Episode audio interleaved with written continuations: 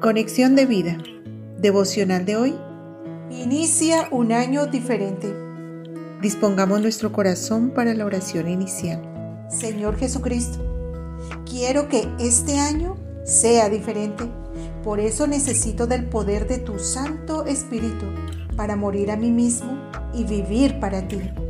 Es tiempo de rendir toda mi voluntad a ti para que cambies y transformes todo lo que he querido hacer en mis propias fuerzas y no he podido.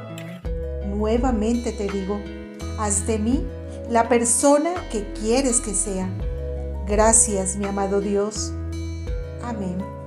Ahora leamos la palabra de Dios. Marcos capítulo 8 versículos 34 al 37. Y llamando a la gente y a sus discípulos les dijo, si alguno quiere venir en pos de mí, niéguese a sí mismo y tome su cruz y sígame.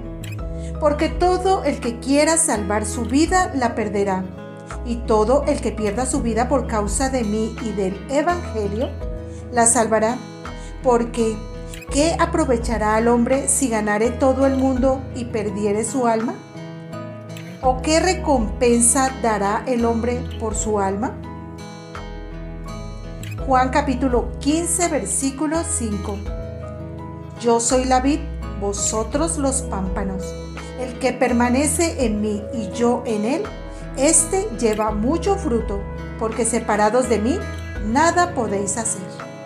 La reflexión de hoy nos dice, siempre que iniciamos un nuevo año nos decimos, este año va a ser diferente, y hacemos nuevos propósitos en todas las áreas de la vida y quizás empezamos a hacer las cosas en nuestras propias fuerzas y a nuestra manera. Por eso es que fracasamos. El Señor nos dice claramente en su palabra que separados de Él nada podemos hacer. Si no queremos seguir viviendo con altos y bajos y sin poder alcanzar objetivos, necesitamos rendir completamente nuestra vida al Señor de tal manera que transforme radicalmente nuestro ser. No podemos decir que somos sus seguidores si no estamos dispuestos a abandonar nuestra propia manera de vivir. Y para esto necesitamos la asistencia del Espíritu de Dios, quien nos guía y nos da la fuerza para vencer nuestros deseos egoístas. Pidamos este año al Señor que cautive nuestro corazón para poder experimentar la vida abundante que nos ofrece. Por eso, debemos renunciar a nosotros mismos, a nuestro carácter, a nuestros planes y someternos totalmente a los planes divinos y saber así lo que Él quiere de nosotros. Es tiempo de decir como Juan Bautista, es necesario que Él crezca pero que yo mengüe. Juan 3:30.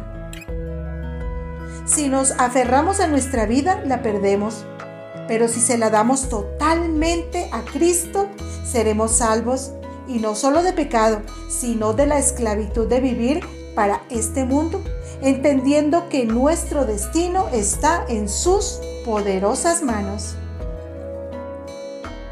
Visítanos en www conexiondevida.org. Descarga nuestras aplicaciones móviles y síguenos en nuestras redes sociales.